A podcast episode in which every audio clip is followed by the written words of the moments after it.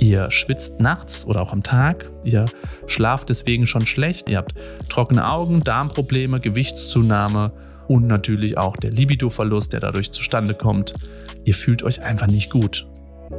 Herzlich willkommen zu deinem Podcast zur Frauengesundheit mit mir, Dr. Med Konstantin Wagner. Hier geht es um deine Themen, um deine Fälle und um deine Fragen. Wie gewohnt, wissenschaftlich, aber verständlich erklärt. Also, let the show begin.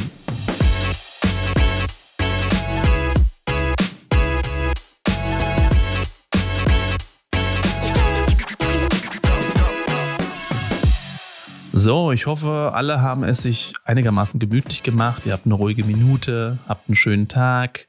Denn jetzt kommt ein Brain Nugget, der sehr wichtig ist für alle Frauen. Und das kann man selten sagen, oder? Es betrifft einfach alle Frauen auf dieser Welt. Wir sprechen über die Wechseljahre. Und ich mache ja den Frauen immer so ein bisschen Angst, weil ich ja sage, Leute, die Wechseljahre, sie beginnen früher, als du denkst. Wir reden da schon von Ende 30, Anfang 40 über die Wechseljahre. Und das mache ich nicht einfach so, weil es toll und catchy ist, sondern weil es wirklich so ist. Die meisten Menschen und auch die meisten Frauen bringen Wechseljahre erst in den Zusammenhang, wenn die Periode ausbleibt. Also wenn das zyklische Geschehen erlischt oder wenn es Hitzewallung gibt. Das sind so die Klassiker. Da kommt dann jede Frau auf die Idee, oh ja, ich bin ja in den Wechseljahren. Was aber die Jahre vorher passiert, bevor der Zyklus zum Erliegen kommt, hormonell, das haben die wenigsten auf dem Schirm und das ist extrem. Weil das sind ja also mitten im Saft im Leben stehende Frauen. Wir reden hier wirklich von Ende 30, Anfang 40 berufstätige Frauen mit einer meisten intakten Partnerschaft, vielleicht mit Kindern. Und auf einmal verändert sich so ein Wesen, so ein Mensch. Und man merkt das ja auch selber als Frau und weiß es aber überhaupt nicht so richtig einzuordnen. Man merkt nur, was ist denn jetzt hier los mit mir? Warum bin ich denn so dünnhäutig, gereizt, aggressiv sogar, wenn dann noch pubertierende Kinder zu Hause sind? Also, das ist ein Pulverfass. Und das kann richtig an der Arbeit Probleme geben, unter Kolleginnen und Kollegen, unter mit den Chefinnen äh, und Chefs, äh, Beziehungsprobleme. Also das ist gar nicht mal so einfach dahergesagt, was wir jetzt gleich besprechen, sondern das meine ich ganz ernst. Ihr müsst auf dem Schirm haben, was mit euch in dieser Zeit jetzt passiert, um da einfach auch ansetzen zu können.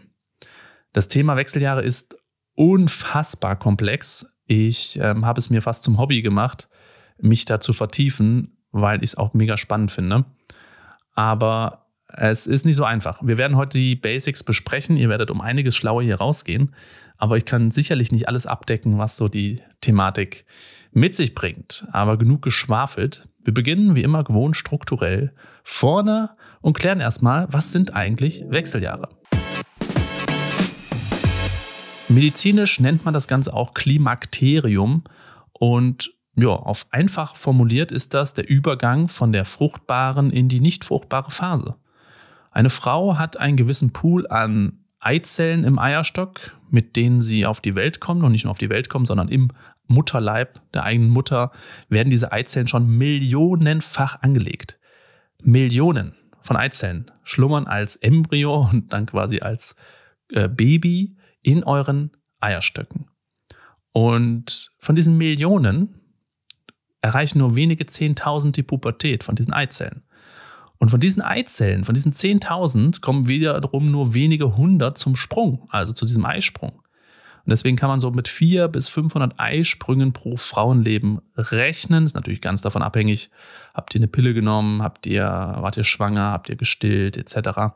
Aber so in diesem Maße muss man sich das vorstellen. Warum millionenfach ein ja, hoch komplex genetischer Pool. Also das sind ja kleine, kleine Bomben voller Moleküle angelegt werden und dann einfach hm, ja, zugrunde gehen. Das weiß keiner so ganz genau, was sich die Natur dabei gedacht hat. Aber so ungefähr ist es. Im Gegensatz dazu, ich erinnere euch nur an diese inflationäre Zahl an Spermien, die Männer täglich losfeuern können. Das sind 30 bis 40 Millionen. Und da wissen wir auch mal ganz klar um die Wertigkeit von Frau und Mann denn die Frauen sind einfach das besondere Geschlecht. Es tut mir leid, ähm, aber es ist so, liebe Männer. Bei denen ist es einfach was Besonderes, wenn ein Eisprung passiert. Bei uns ist das nichts Besonderes, wenn wir ja, nach einer Stunde wieder dieselbe Anzahl an Spermien losfeuern können. Und diesen Übergang eben von dieser fruchtbaren Phase, die Übergang von diesem massiven Eizelldepot zum leeren Eierstock, das ist dann irgendwann der Verlauf der Zeit. Denn diese Eizellreserve wird irgendwann aufgebraucht. Und das ist bei der einen Frau mit 45, bei der nächsten vielleicht mit 53. Die Durchschnittsdeutsche ist mit 2 bis 53 dann in der sogenannten Menopause.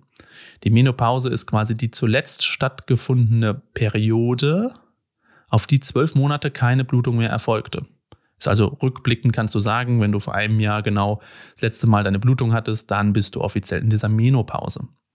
Ja, und das ist, wie gesagt, das Erste, wo die Frauen dann denken, ah ja, jetzt kommen die Wechseljahre. Mitnichten, denn die gehen viel früher los. Das erkläre ich aber gleich noch. Dieser Begriff Menopause ist aber ein ganz, ganz wichtiger, denn es gibt ja, so drei Begriffe rund um diese Wechseljahre, die sich auch unterschiedlich äußern mit eurem Befinden, mit euren körperlichen Veränderungen. Die Menopause haben wir jetzt definiert mit dieser letzt zuletzt stattfindenden Blutung. Dann gibt es noch eine Prämenopause. Prä ist ja quasi immer das lateinische Wort für vor, also vor dieser letzten Blutung. Da ist die Prämenopause. Kann man sich vorstellen? Ja, die beginnt so ab dem 40. Lebensjahr, ohne euch jetzt da große Sorgen machen zu wollen. Und endet dann quasi mit der Menopause. Und die Postmenopause, ist immer was danach, ist quasi der Zeitraum nach dieser zuletzt erfolgten Blutung. Und ganz, ganz zum Schluss, so zehn Jahre später, kommt erst das Senium. Da ist wirklich alles ausgelöscht, was irgendwas hormonmäßig mit dem Körper zu tun hatte. Da gibt es kaum noch eigene Hormonproduktion.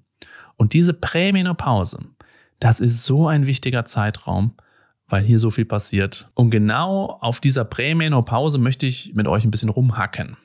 Denn das ist einfach ein enorm krasser Zeitraum. Vielleicht wirst du Anfang 40 auch schon merken, dass ab und zu mal der Zyklus ein bisschen muckt, ein bisschen komisch macht. Vielleicht gehörst du zu den wenigen Frauen, die einen bombenregelmäßigen Zyklus haben, völlig stressresistent, ernährungsresistent, einfach immer deine 30, 31 Tage Zyklen und auf einmal sind das 40 Tage oder 24 oder du hast Zwischenblutung oder du hast auf einmal stärkere Schmerzen bei der Periode, stärkere Blutungen. Du gehst zu deiner Gynäkologin und die stellt jetzt irgendwelche Zysten an den Eierstöcken oder auch an der Brust fest. Und selbst hast du an dir auch so Veränderungen gemerkt, bist irgendwie dünnhäutiger in alle Richtungen. Also du guckst eine Werbung, wo es um Windeln geht und fängst an zu heulen, weil du so emotional bist. Du bist gereizter, du bist fast schon so ein Stück weit aggressiv, vielleicht auch antriebslos. Und irgendwie hast du auf einmal Probleme mit dem Schlaf, schläfst nicht mehr so gut, wachst um zwei auf, tigerst zwei Stunden darum, kommst nicht mehr richtig in den Tiefschlaf rein, bist am nächsten Tag natürlich ausgelaugt, was die Stimmung nicht gerade besser macht. Und was viele bemerken, eine Gewichtszunahme.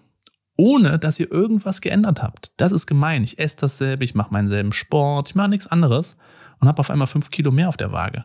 Und das merkt man auch. Man fühlt sich aufgedunsen, aufgeschwemmt. Kommt dir vielleicht bekannt vor, nennt sich Prämenopause. Warum passiert das Ganze?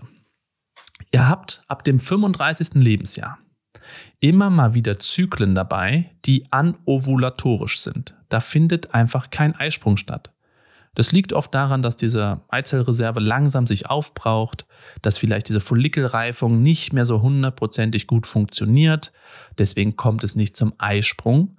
Wir brauchen aber den Eisprung, um ein wichtiges Hormon zu produzieren, das Progesteron, das Gelbkörperhormon.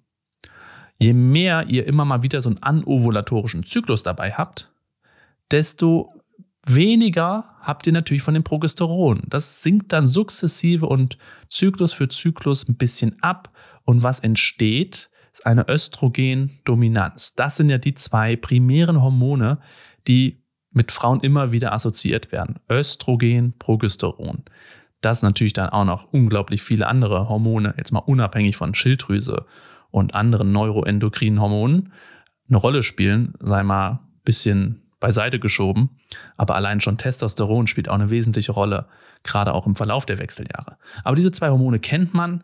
Und wenn diese zwei Hormone, die sich ergänzen und unterscheiden, kommen wir gleich noch zu, wenn die diskrepant werden, Östrogen dominiert auf einmal, dann gibt es genau die Probleme, die ich auch gerade schon so ein bisschen angerissen habe.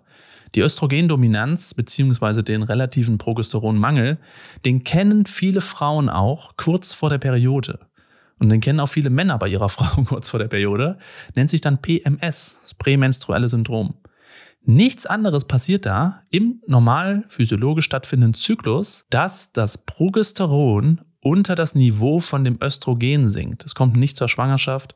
Das Progesteron, was gebildet wurde in der zweiten Zyklusphase, sinkt rapide ab und überschneidet dann irgendwann Östrogen und Östrogen ist dann dominant. Und das macht genau die gleichen Problemchen, die Frauen kurz vor der Periode haben und die Frauen in der Prämenopause haben. PMS könnte man also sagen, Prämenopausensyndrom und impliziert quasi genau dasselbe. Und viele werden sich jetzt wahrscheinlich so ein bisschen erwischt fühlen, weil sie diese Veränderung an sich wahrgenommen haben und das vielleicht aber auch gar nicht so richtig in Zusammenhang gebracht haben mit einem gynäkologischen Aspekt. Die laufen manchmal von der Allgemeinmedizinerin zum Internisten, lassen durchchecken, gucken Eisenspeicher, gucken alles an. Und vielleicht habt ihr ja auch gemerkt, dass auf einmal die Schilddrüse auch ein bisschen aussteigt, dass der Blutdruck ein bisschen steigt, dass man auf einmal Herzrasen hat. All das machen diese Hormone oder der Mangel. Und zu denen kommen wir jetzt. Was machen eigentlich Östrogen und Progesteron im Körper? Und dann könnt ihr euch auch denken, was es macht, wenn die weg sind. Auf meinem YouTube-Kanal und auch bei Instagram, ich hack ja immer wieder drauf rum, wie diese Hormone eigentlich entstehen und dass sie natürlich ineinander alle ein Stück weit umgewandelt werden können und alle aus einer Vorstufe, einem Mutterhormon quasi entstehen und was auch passiert, wenn vermehrt Stress im Spiel ist, dass dann eben auf Kosten dieser Sexualhormone, wie man sie oft nennt, eben Stresshormone produziert werden und deswegen kann der Zyklus auch nicht mehr so funktionieren. Deswegen gibt es auch Probleme, weil Stresshormone dann überwiegen. Es ist überlebenswichtig, gegen Stress dann quasi ein Stresshormon hochzufahren. Der Zyklus ist eben nicht überlebenswichtig. Und das ist, deswegen ist auch immer die Frage da, haben Sie gerade mehr Stress, weniger Stress? Das ist nicht einfach so eine Floskel, um irgendwas zu sagen, sondern es stimmt im gynäkologischen, endokrinologischen Bereich tatsächlich. Es ist unfassbar, was Stress teilweise anrichten kann mit so einem Zyklus. Und wenn wir die zwei Haupthormone Östrogen und Progesteron mal durchexerzieren, müsst ihr auch immer überlegen und euch vor Augen führen. Ich bin jetzt nicht der große ähm, traditionell chinesische Medizinverfechter, aber dieses Yin- und Yang-Zeichen kennen, glaube ich, alle. Dieses, dieser Verbund, dieser kreisrunde Verbund, wo sich irgendwas ergänzt, so Gegenspieler. Und genau das sind Östrogen und Progesteron. Die ergänzen sich, aber unterscheiden sich teilweise auch. Wir gehen mal so ein paar klassische Funktionen, nur so ein paar mal durch. Und ihr werdet denken, ach du grüne Neune, ist das ein ausgeprägtes Funktionsbild, was diese Hormone einfach können. Östrogen ist genauso wie Progesteron zum Beispiel ein natürliches Antidepressivum. Die haben Rezeptoren im Gehirn und sie wirken, wirken antidepressiv. Wenn ich jetzt also einer Frau Östrogen und Progesteron wegnehme oder die Wechseljahre nehmen sie weg, haben die Frauen depressive Verstimmung. Es ist völlig logisch. Östrogen, das könnt ihr euch grundsätzlich merken, ist so ein aufbauendes, ein pushendes, ein proliferatives Hormon. Es baut gerne Dinge auf und das ungehemmt. Und Progesteron, das ist der gemächliche Vertreter und sagt, naja, kannst ja aufbauen, aber ich wandle es ein bisschen um, ich bin ein bisschen ruhiger und fährt das ganze System wieder so ein bisschen runter. Das macht Progesteron. Progesteron ist deswegen auch schlaffördernd. Und deswegen, jetzt schließt sich der Kreis schon ein bisschen, haben Frauen mit einem Progesteronmangel, auch in der Prämenopause und auch in der Meno- und Postmenopause, Schlafprobleme. Weil Progesteron einfach nicht mehr da ist. Östrogen hingegen wirkt sehr stimulierend im zentralen Nervensystem. Macht genau das, was ihr dann nachts um zwei bis vier Uhr macht. Ihr lauft rum, kommt nicht zur Ruhe, etc. pp. Beide haben eine Wirkung auf die Schilddrüsenhormone. Östrogen zum Beispiel vermindert die Wirkung und Progesteron unterstützt die Wirkung von Schilddrüsenhormonen. Upsa, wenn wir also jetzt in die Wechseljahre kommen, haben wir genau die Konstellation, dass die Schilddrüsenhormone in den Keller gehen können, beziehungsweise nicht mehr gut wirken können. Und schon haben wir eine Schilddrüsenüber- oder Unterfunktion. Wir haben durch Östrogen vermehrte Salz- und Flüssigkeitsretention. Also unsere Niere, eure Nieren, holen Salz und Flüssigkeit zurück. Das kennen wir von den Schwangeren. Die haben riesige Östrogenspiegel und haben eine tolle Haut. Ganz glatt. So ein bisschen aufgedunsen, rosig. Östrogen durchblutet nämlich unglaublich gut. Und Progesteron hat genau den gegenteiligen Effekt. Es scheidet Wasser aus. Und dadurch kommt natürlich auch diese Ödeme, Wassereinlagerung weniger zustande. Ihr denkt euch jetzt auch, okay, krass, wenn ich jetzt also in der Prämenopause genau dieses Prinzip habe, mein Progesteron geht in den Keller, mein Östrogen bleibt stabil, dann lagere ich ja mehr Wasser ein. Genau das passiert. Und das sind die fünf Kilo mehr auf der Waage. Das ist also nicht, weiß ich nicht, die Tafel Schokolade, die ihr abends esst und vielleicht doch nicht essen solltet, aber ihr macht es schon seit 20 Jahren. Es ist nämlich der Progesteronmangel. Jetzt haben wir noch ein paar große Themen. Östrogen zum Beispiel erhöht die Blutgerinnung. Also man hat eine Thromboseneigung, wenn man zu viel Östrogen hat. Progesteron normalisiert das Ganze wieder. Wir haben Knochenaufbau. Das machen beide. Das eine Hormon, Östrogen, hemmt quasi den Knochenabbau und Progesteron stimuliert den Knochenaufbau. Beide wirken also stabil auf die Knochenmineralisation und Mineralisierung so rum. Und deswegen ist es auch so, dass Frauen in, der, in den Wechseljahren oft einen Knochenschwund haben. Ihr kennt alle die Bilder oder auch noch auf der Straße, wenn ihr sie trefft, diese buckligen alten Omis. Ja, genau das passiert. Ne? Und das ist Osteoporose, die in der Wirbelsäule passiert. Und die Schwerkraft zieht diese Frauen nach unten, weil sie haben eben einen Hormonmangel. Und so könnte ich endlos weitermachen. Ich will es jetzt ein bisschen kurz halten. Auf Haare, Haut hat das alles noch Auswirkungen und vor allem ganz wichtig auf den Glukosestoffwechsel, also der Zucker. Frauen in den Wechseljahren mit einem Hormonmangel haben erhöhte Risiken für einen Diabetes mellitus und haben erhöhte Risiken für Arteriosklerose und damit auch für Schlaganfälle, weil Östrogen stabilisiert die Blutfette. Ihr kennt vielleicht diese HDL und LDL, diese dieser Baddie und dieser Goodie. HDL kann man sich immer merken mit Hab dich liebst, das gute Blutfett, was man äh, relativ hoch haben möchte. LDL ist das Böse, beide braucht man natürlich. Aber diese, diese Zusammensetzung, ein bisschen mehr HDL als LDL zu haben, das macht Östrogen. Wenn das wegfällt, haben wir schlechte Blutfettkonstellationen und dadurch ein erhöhtes Arteriosklerose-Risiko. Wir haben ein erhöhtes Risiko für Knochenschwund, das hatten wir gerade schon. Und wir haben so unglaublich viele Probleme, die wir durch einen Hormonmangel kriegen können. Jetzt kommt noch was dazu. Ich habe ja schon gesagt, Östrogen ist durchblutungsfördernd. Alles, was durchblutungsfördernd ist, also alles, was, wo viel Durchblutung ist, da ist auch viel Flüssigkeit. Viele Frauen kennen das oder auch Menschen kennen das. In den Wechseljahren hat man ja irgendwie eine vaginale Trockenheit. Genau das Prinzip ist es nämlich auch. Aber nicht nur auf den Genitalbereich bezogen, sondern eben auch auf die Gelenke. Frauen in Wechseljahren haben Probleme, morgens aus dem Bett zu kommen. Es tut alles weh. Die Knochen tun weh, die Gelenke tun weh. Man fühlt sich wie, als hätte man Rheuma. Man läuft dann zu Rheumatologinnen und Rheumatologen und nichts ist. Auge könnte trocken sein, Mund, Darm, Probleme mit der Verdauung. Also all das kann Östrogenmangel machen. Und ich mache euch jetzt hier ganz tolle Angst und was alles auf euch zukommt. Und dann kann man mal sagen, es drittelt sich. Ein Drittel der Frauen hat in den Wechseljahren überhaupt keine Probleme. Ein Drittel hat mäßige Probleme, die vielleicht auch gar nicht unbedingt therapiebedürftig sind. Aber ein Drittel hat es auch ziemlich schwer. Und die leiden richtig wie Hulle. Und zwar richtig. Ihr müsst euch wirklich vorstellen, ihr schwitzt nachts oder auch am Tag 20 Mal. Ihr müsst fünf bis sechs Mal ein T-Shirt wechseln nachts. Ihr schlaft deswegen schon schlecht. Dann kommt noch ein Progesteronmangel zu. Schlaft noch schlechter. Ihr habt trockene Augen, Darmprobleme, Gewichtszunahme und natürlich auch der Libidoverlust, der dadurch zustande kommt. Ihr fühlt euch einfach nicht gut. Und diesen Frauen zu helfen, das ist eben unsere Aufgabe, da zu gucken, was ist los bei der Frau, welche Mangelerscheinungen hat sie und da eben gegen vorzugehen. Und wenn wir schon bei den Mangelerscheinungen sind, dann können wir ja auch mal so ein paar durchexerzieren. Wir haben gerade gehört, was Östradiol und äh, Progesteron alles machen können. Was machen sie denn, wenn sie weg sind? Also Östrogenmangel macht klassischerweise diese Hitzewallung und die Schweißausbrüche, die ja alle kennen. Passiert aber oft erst in der Menopause, weil der Östrogenspiegel erst viel später absinkt als der Progesteronspiegel. Man hat depressive Verstimmung, man hat den typischen Haarausfall und man hat diese Trockenheitssymptome, die ich ja gerade auch schon genannt habe. Klar hat man Zyklusstörungen, das ist ja ganz logisch, und auch ein Ausbleiben der Periode, wenn Östrogen dann irgendwann gar nicht mehr da ist. Beim Progesteronmangel, ja, haben wir auch schon besprochen, haben Frauen oft verstärkte Blutungen, verstärkte Schmerzen.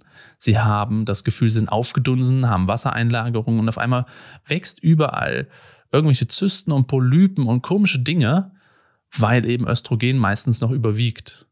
Und wir haben auch oft den prämenstruellen Kopfschmerz bis hin zur Migräne, auch aufgrund des Progesteronmangels, beziehungsweise in dem Falle in der Prämenopause natürlich noch die Östrogendominanz. Und wenn wir noch ein drittes dazu nehmen wollen, Testosteron, fällt erst ganz spät ab. Manche Frauen haben es gut, weil dieser lang anhaltende, stetige Testosteronspiegel, der erst sehr spät abfällt, zum Libido-Gewinn beiträgt. Also die Frauen haben dann doch wieder Lust und es macht mehr Spaß, wenn es denen denn sonst gut geht. Und gerade beim Testosteronmangel, das Testosteron ist quasi auch so ein, ihr kennt das alle von ach, irgendwelchen sagen wir mal jetzt Proleten, Männern oder Chauvis, die einfach, weiß ich nicht, zu viel Testosteron zu haben scheinen oder es vorgeben und ähm, ja, sehr vor Kraft strotzen und vor Antrieb und vor Leistung. Das macht Testosteron alles. Ein sehr leistungsstarkes Hormon, wenn man so möchte. Wenn das natürlich wegfällt, hat man weniger Leistung, weniger Antrieb und kommt nie so richtig aus dem Quark. Außerdem ist Testosteron natürlich ganz wichtig für die Muskulatur. Und wenn wir weniger Muskulatur haben, dann verbrauchen wir weniger Energie, denn Muskeln sind Energieverbrenner. Und wenn wir weniger Energie verbrennen, dann nehmen wir Gewicht zu.